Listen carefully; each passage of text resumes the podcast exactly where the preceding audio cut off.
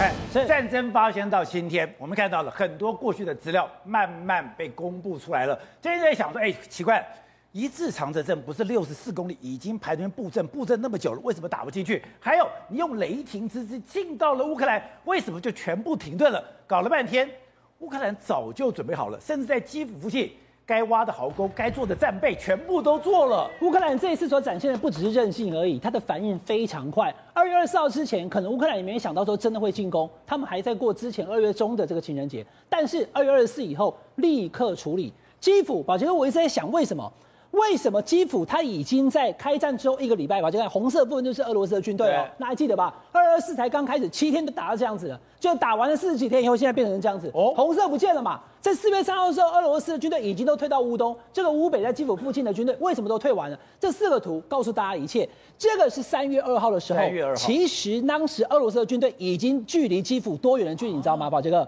二十公里啊，已经开始合围了。淡水到台北的总统府这个距离而已，二十公里而已。但是呢，当时这个时候我还看到，宝杰哥，你记不记得，泽伦斯基还在街头演讲，有没有？对。他还拍影片，他不怕吗？他不怕飞机来就把他打，或者是说军队开进来吗？原来二月二十四号第一天，军队开进了乌克兰的时候，他就在这个基辅附近的很多森林挖了壕沟。哦。你敢来，我阻绝你。然后呢，还在很多地方部署了这些防空飞弹。所以，如果你有飞机来或是导弹来，它会保护基辅，让这个泽伦斯基可以在基辅坐镇，鼓励所有乌克兰人。霍尔斯呃霍斯托梅尔跟莫斯村这两个地方，因为呢，他当时也部署了很多的人，还有布查。那伊尔平他一直没有打下来，所以在过程当中呢，他一开始当部队一开进来的时候呢，他使用了所谓的霍斯托梅尔数位战役。这个战役是谁发起的？你知道吗？这个。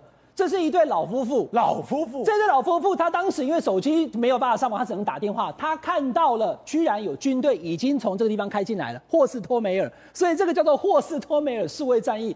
老爸妈告诉他儿子，他儿子立刻上网 Google 以后定位了当时他们所看到的俄罗斯的军队以后，在 Google 地图上放了一个标志，放到他们的 Telegram 去，让所有的乌克兰军人知道，半个小时那个入侵的俄罗斯军队通通被夷为平地，就被轰。被轰掉了，直接被轰掉了。观众朋友看一下，在三月二号的时候，其实，在霍斯托梅尔还有莫斯村这两个地方，它都有很多的这些战役。那莫斯村这是什么样呢？因为这里有一个涅伯河，所以呢，俄俄罗斯往东岸的部分，它的部它的部队要过来，没有办法阻绝；而往西的部分，到了布查，其实也挡住了。